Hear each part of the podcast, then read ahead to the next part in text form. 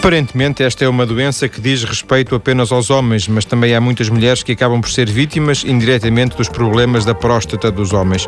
E digo problemas porque não há apenas o cancro da próstata. Mas quem nos vai ajudar a perceber a realidade médica que envolve a próstata é o médico Vaz Santos, membro da Associação Portuguesa de Urologia, diretor do Serviço de Urologia do Hospital de São José. Muito boa tarde, Dr. Vaz Santos. Boa tarde, é um prazer estar convosco. Muito obrigado. Muito obrigado. Doutor, uma pergunta, digamos assim, eh, uh, absurda, mas de despiste, só para, para termos a certeza. Só os homens têm, é que têm próstata, certo? Ah, claro, evidente. Uh, existem dois problemas cardinais, digamos, cada um com o seu sexo. Uh, os homens têm próstata, a mulher tem outro. E, e daí advém patologia particular para os homens. E já agora gostaria de dizer que é uma das primeiras vezes que a Associação Portuguesa de Urologia, juntamente com a Liga Portuguesa uh, de Futebol, uh, vai um, levar a cabo, um, digamos, iniciativas que permitem salientar e, sobretudo, chamar a atenção das pessoas a necessidade de que as doenças da próstata são silenciosas e, se tem mais de 50 anos, uh, deverá consultar o seu médico. Essa questão do, do ser homem e a associação com o futebol um, um pouco, não é? Exatamente. Daí que nos, nos, jogos da quinta jornada, seja Braga-Porto, Leiria, Benfica e Sporting Olhanense, os jogadores vão uh, mostrar uma faixa com 16 metros com esta mensagem. Consulte o seu médico se tem mais de 50 anos. Doutor, eh, vamos falar mais à frente da, da, também da, da, idade da próstata, mas eh, sabe-se qual é a, a utilidade? Conhece-se bem o, este? É uma glândula, não é? Sim, é uma glândula que é difícil para o consenso geral da população, eh, que não tem informação do ponto de vista anatómico, o que é que se passa e onde ela está localizada. Primeiro, ela está localizada abaixo, imediatamente abaixo da própria bexiga e é ela própria atravessada pela uretra. Portanto, digamos, a uretra, existe uma uretra dentro da própria próstata, é chamada uretra intraprostática, continuando-se a, a, seguir uh, por outras porções da uretra, uh, que é de todos conhecido, por uretra membranosa, etc., e depois que uh, no seu pênis. Portanto, a parte que temos a salientar é que este, esta glândula encontra-se envolvendo a própria uretra. Daí que, quer por via hematogénica, quer por via hematogénica, ou seja, sanguínea, quer por via ascendente canalicular, ela pode ser alvo de situações inflamatórias e infecciosas. Uh, daí que uh, três grandes grupos de doença uh, existem, que é o processo inflamatório da próstata, chamada prostatite, a hiperplasia benigna prostática e, por último, talvez o que tem mais impacto, que é realmente o câncer da próstata. Também é... vamos ter tempo para, para desenvolver cada um deles. Uh, era possível uh, passar, por exemplo, uh, retirar a próstata? Há, há, penso que uh, algumas operações, se calhar a pessoa já com certa idade se pode retirar a próstata. Isto faz algum sentido? Era possível viver sem, este, sem esta glândula? É claro que é possível. Uh, o problema que se põe é que normalmente os doentes uh, não têm uma informação plena, ou digamos, o cidadão em geral não tem uma informação plena, há dois tipos de grandes de intervenção. Uma diz respeito, como disse muito bem, retirar a próstata na sua totalidade. Portanto, isso corresponde para nós, médicos, a uma designação que chama-se prostatectomia radical. Corresponde a tirar a próstata com a sua, o órgão na sua totalidade, com a sua cápsula que o envolve. Outra situação que nós também que os doentes dizem que é também retirar a próstata, mas de facto não é, corresponde a retirar algo que se gerou no interior da própria próstata, que é o adenoma, que é um conjunto de células que se multiplicou e esse adenoma é retirado. Para lhe dar uma imagem, imagine, por exemplo, uh, uma maçã. E eh, na sua maçã, a maçã é constituída por uma parte exterior, que é, digamos, a casca, a parte interior que se vai comer, a parte edível, e, eh, por sua vez, eh, existe uma zona que é o sítio onde está o caroço. Se usarmos um descaroçador, ficamos com um túnel aberto. Esse túnel aberto representa exatamente a uretra intraprostática. Podemos agora compreender que o médico poderá ter duas atitudes. Ou retira na globalidade toda a próstata, ou seja, a, a, a pele da maçã com a respectiva parte Exato. edível, uh, sai tudo em bloco, ou por isso simplesmente, imagine, está num restaurante com uma colher e agora vai tentar comer a parte interior, a parte edível, vai tentar comer, deixando ficar e poupando única e simplesmente a cápsula que é a casca da maçã.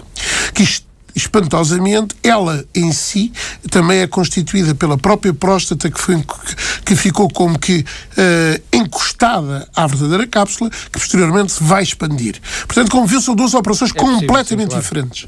Mas é, é, é, possível ter qualidade de vida, viver sem a próstata uh, e manter a qualidade de vida, ou há uma diminuição dessa qualidade de vida? É evidente que quando falamos sem a próstata, dá-me com certeza está-me a interrogar sem ter a próstata na íntegra. Na íntegra.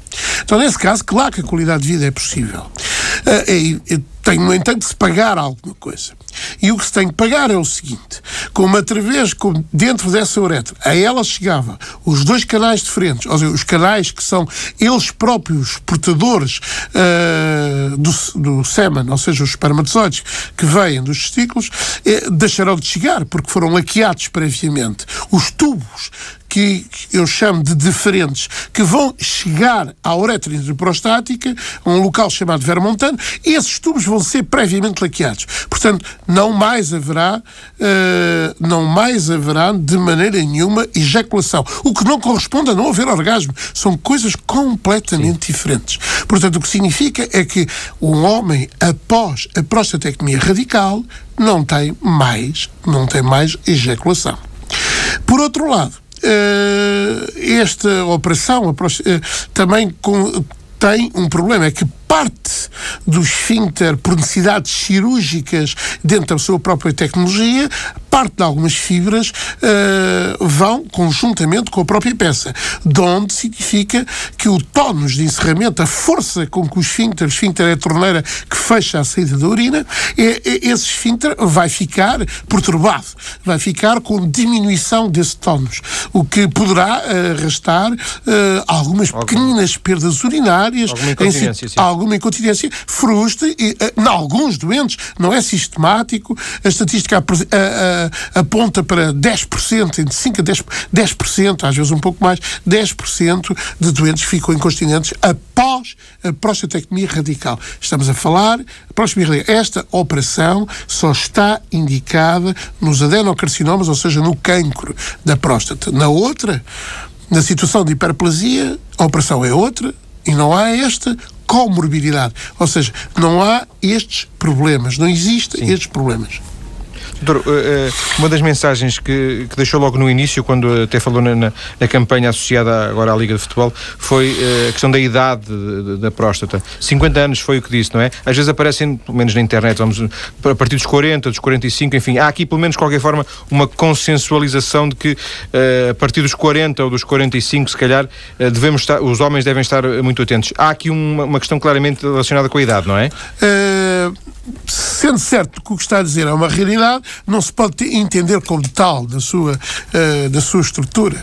Porque, uh, repare, uh, o problema de ser homens mais novos, por exemplo, antes dos, dos 50 anos, estando a pensar no adenocarcinoma da próstata, portanto, no cancro, tem a ver com o facto de, familiarmente, ter alguém próximo, pai, que tenha tido um adenocarcinoma e irmão, e significa que poderão ter traços cromosómicos, não vou descer a pormenores, que uh, aumenta a probabilidade de vir a ter cancro. Isso significa, portanto, o despiste destes doentes, a pesquisa de uma simples análise ao sangue, que é o PSA, Uh, deverá ser feito mais recentemente, onde, em idades mais jovens do que os 50 anos.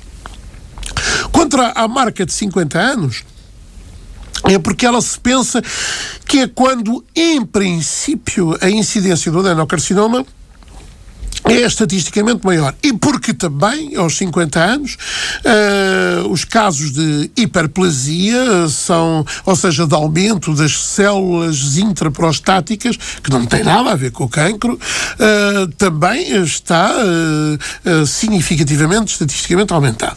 Daí que a idade de 50 anos aparece-nos uma idade que é extremamente importante e que determina a ida do, do do, do, não, não direi do doente, mas do, do homem à próstata. Repare que há aqui um problema cultural.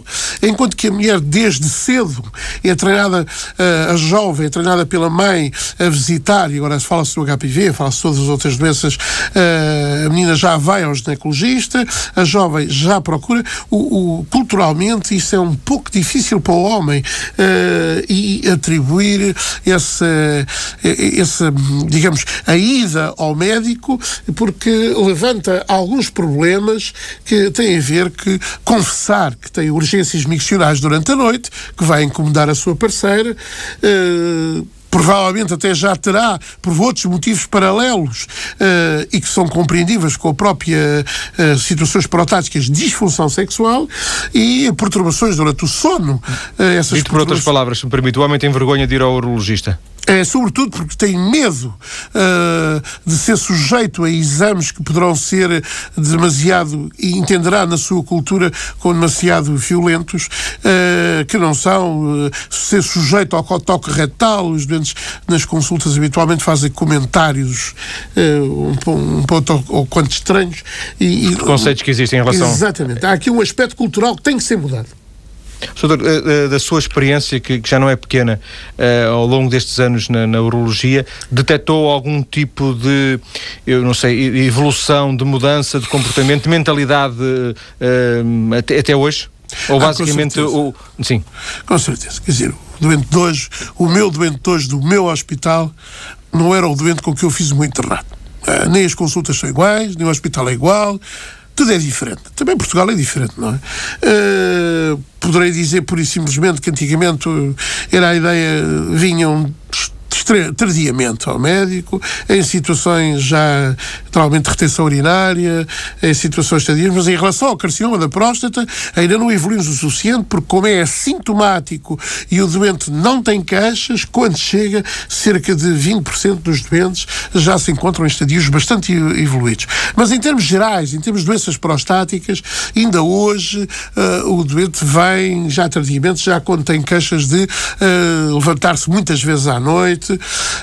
o facto do jato miccional uh, ser diminuto não o incomoda, fica mais tempo a urinar, isso não é dramático. O que é dramático é estar a ver um filme e ter que interromper, levantar as pessoas todas da, da coxinha do cinema porque tem que ir urinar.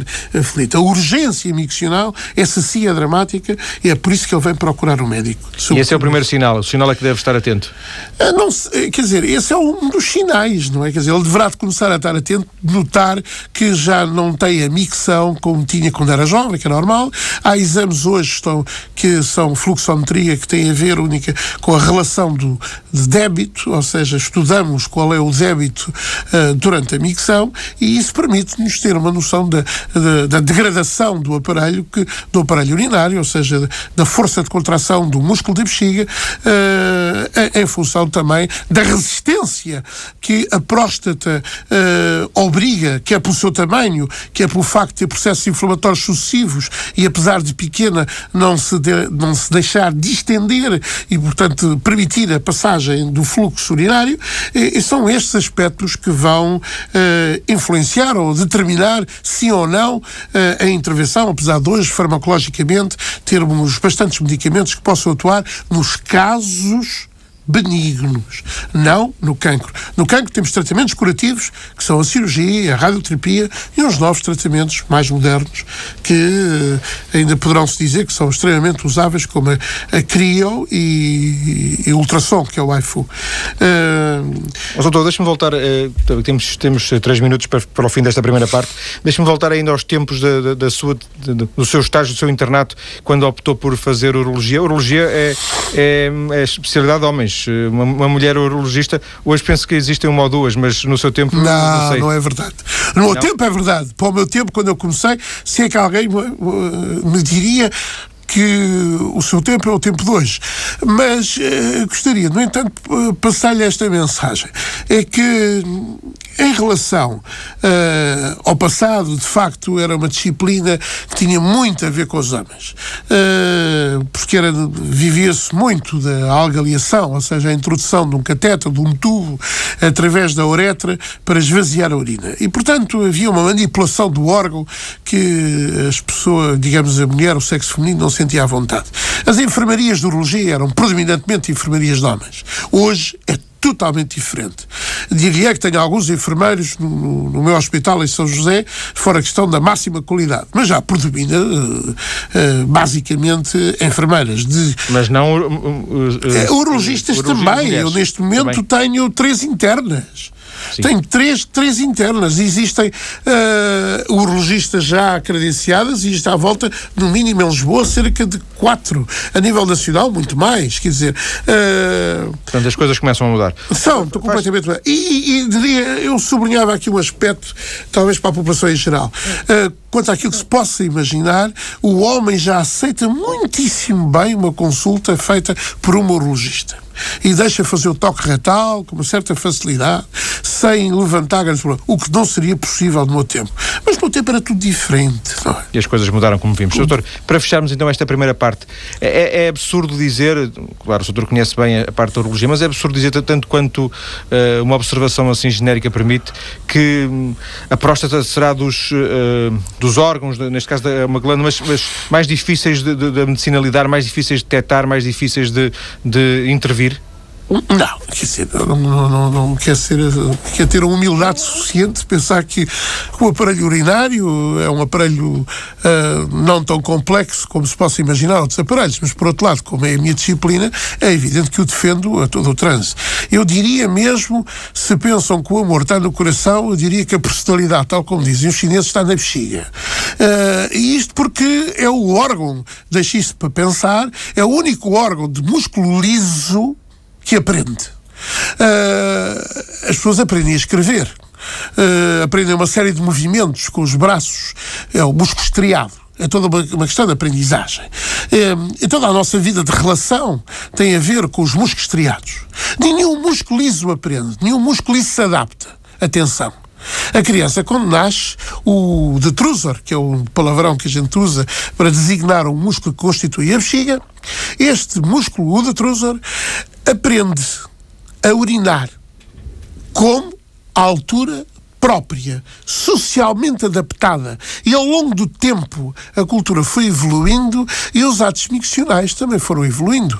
A existência do toalete também foi evoluindo. Veja-se o quadro de Rambert de Pissarro e, portanto, isto, isto é básico. Quer dizer, ontem uma mulher urinaria no campo uh, de pé, hoje nenhuma mulher urina senão de cócoras ou sentada.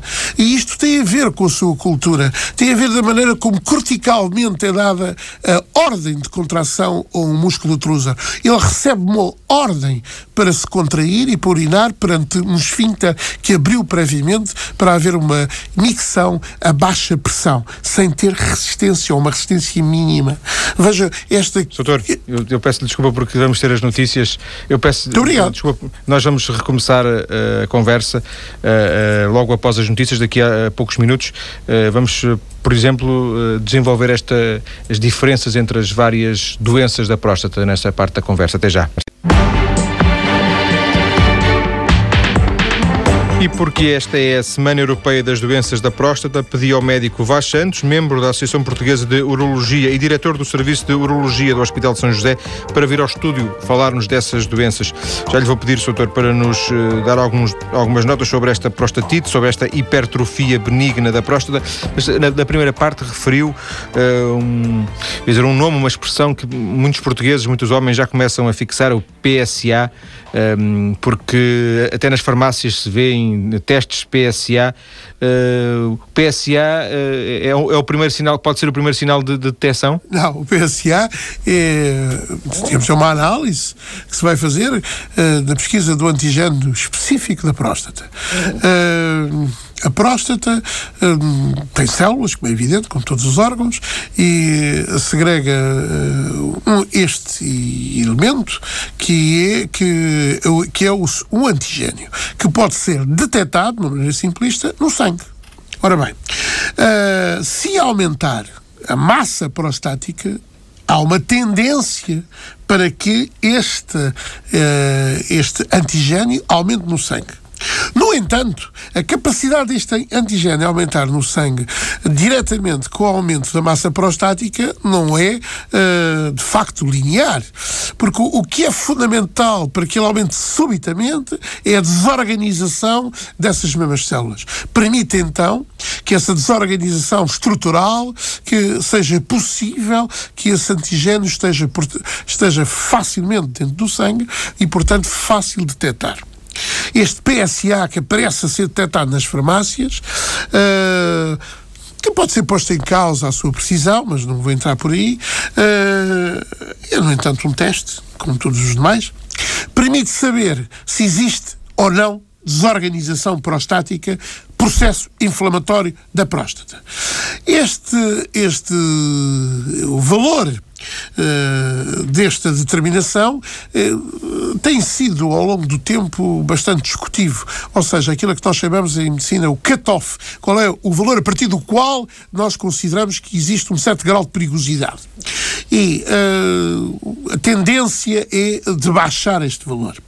E assim, quando o valor é superior a 3.5, 3.6, para outros autores 4, é mandatório Uh, dependendo da história clínica, como é evidente, fazer uma biópsia. Sobretudo se o doente está assintomático. Se o doente não tem sintomas, se o doente nada se queixa e de uma análise pura ainda se detectou, fez o PSA e o PSA está a 6, 7, 8, mesmo que o toque retal, porque é outro exame de, até agora que eu não falei, por, eh, enfim, talvez porque talho da conversa não veio. Não se proporcionou, sim. Não se proporcionou, porque está fora de questão que o cerne da questão é sempre observar o doente. Clinicamente é falar com o doente e depois fazer o toque retal. Uh, este toque retal pressupôs que era um toque retal normal, porque se não o for, já implica todo o outro, uh, um, armentário terapêutico, toda uma série de armas que vamos tentar que julgar para tentar perceber uh, onde é que está esta normalidade que nós detectamos com o dedo,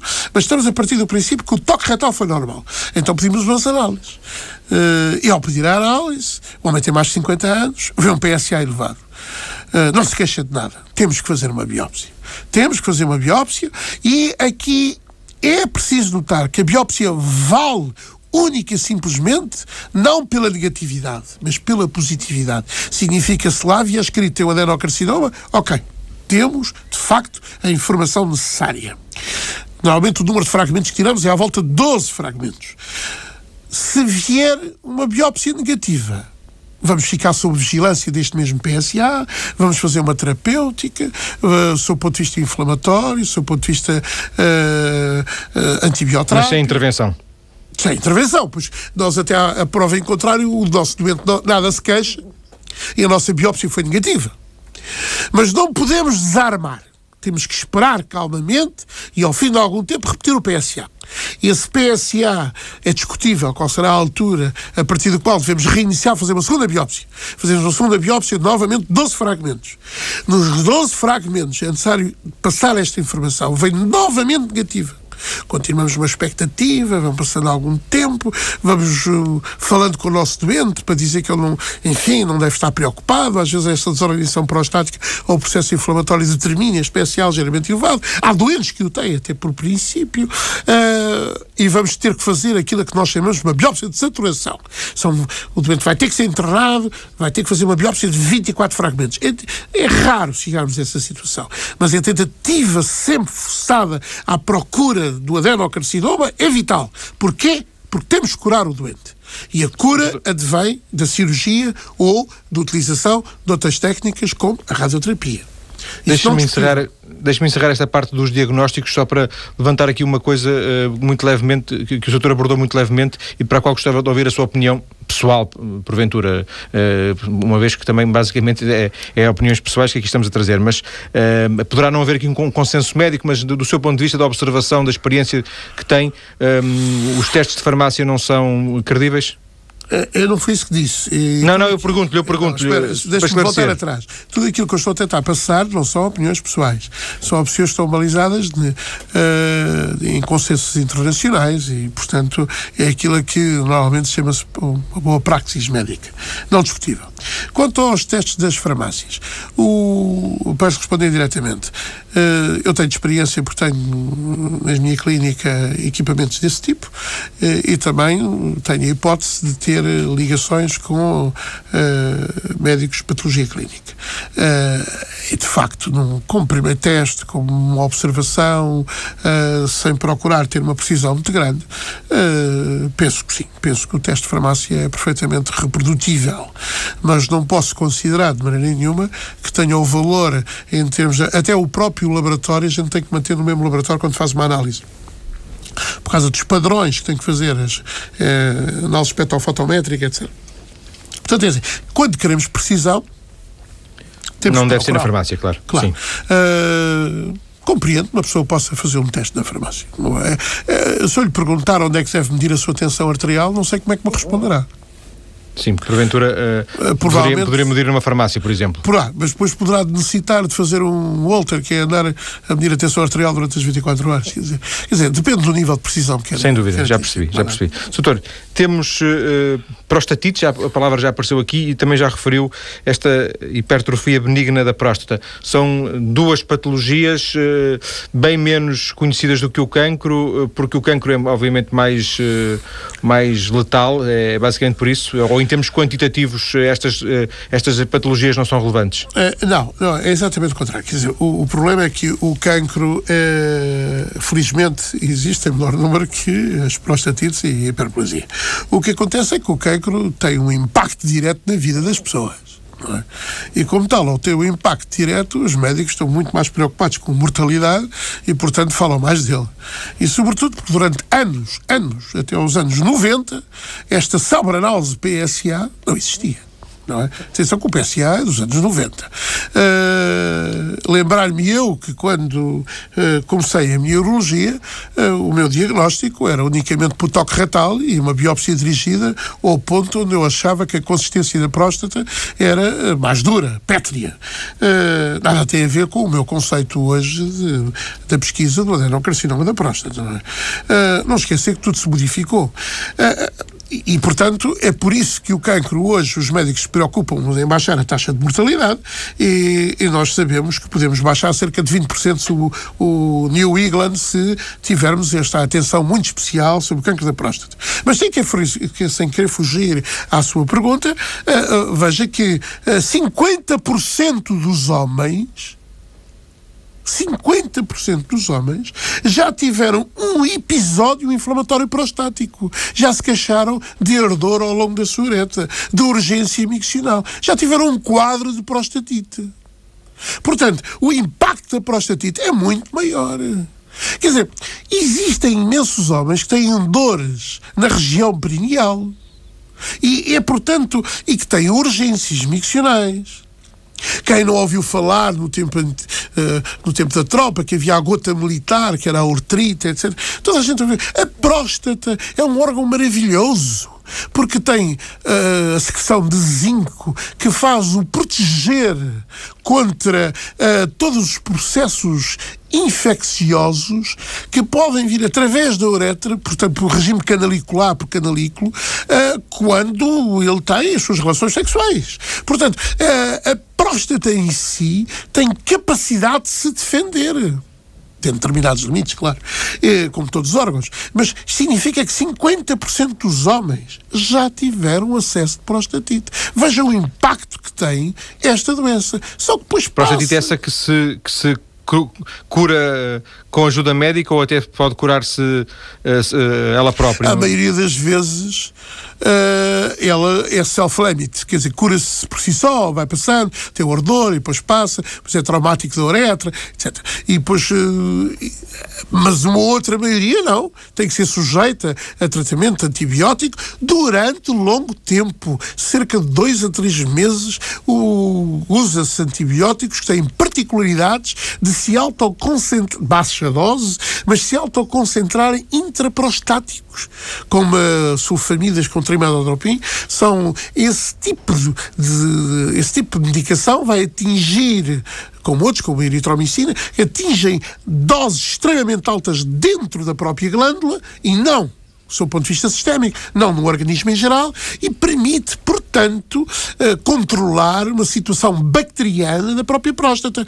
Mas eu estou a falar de prostatite bacteriana. Mas também existem prostatites abacterianas, que têm a ver única e simplesmente com uma reação puramente inflamatória, de reação antigênio-anticorpo, contra, por exemplo, micro-organismos que o homem entrou em contacto devido à flora diferente vaginal com que se relacionou. Isto significa que pode haver uma outra coisa que se chamam prostodinias. Tudo isto está na casa das prostatites. Mas tudo isso se, se trata? É isso que me... Tudo isso se trata, claro. Uh, mas às vezes com um certo grau de dificuldade em termos ao longo do tempo. O doente não pode esperar uma resposta de imediatista. Não Sim, pode... uma semana, não. Ah, não, é, não, não, é coisa. Sim. Não é coisa para uma semana, nem pensar.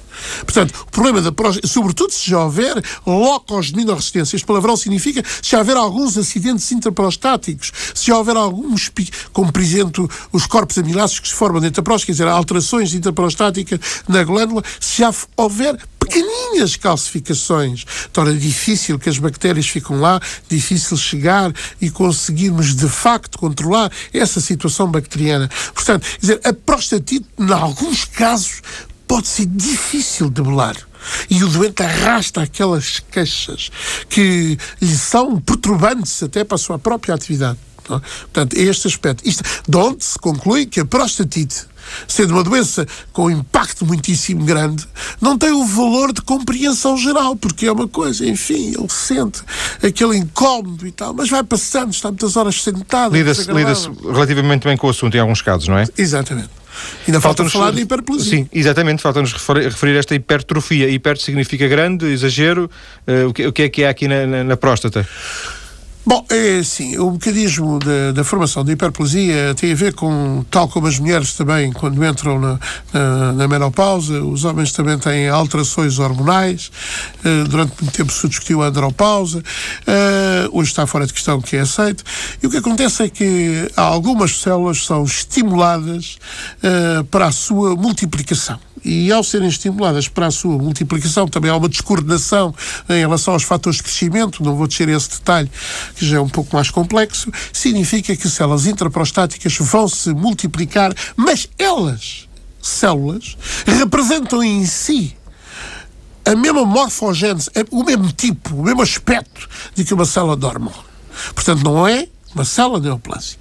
E ao multiplicar-se, ao aumentar de tamanho, faz com que este nódulo nódulo no sentido de que este conjunto de células vai se expandir e vai empurrar as outras contra a tal cápsula, a cápsula do órgão, que se vai transformar, ela cápsula, com as células normais, naquilo que os urologistas chamam a cápsula cirúrgica, porque é o que vai lá ficar depois de tirarem o tal nódulo de hiperplasia.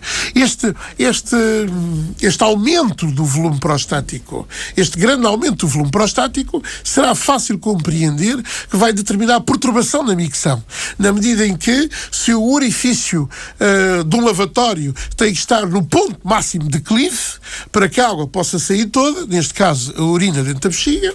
Se houver deformação do pavimento da bexiga, se porventura houver um, um, este orifício for descentrado, vai-se criar uma série de redemoinhos para a saída da urina dentro da bexiga, é aquilo que nós chamamos de vórtice de Corman, vai perder uma certa energia da força de contração do próprio detrusa, do detrusa, que é o tal músculo da bexiga, e portanto a urina urina tem dificuldade em sair, sobretudo porque a resistência está nitidamente aumentada ao longo da uretra devido ao tamanho, uh, ao tamanho da uretra, porque a uretra aumentou porque, devido ao, porque ela está dentro da próstata e como a próstata aumentou de tamanho, há aqui dois fatores.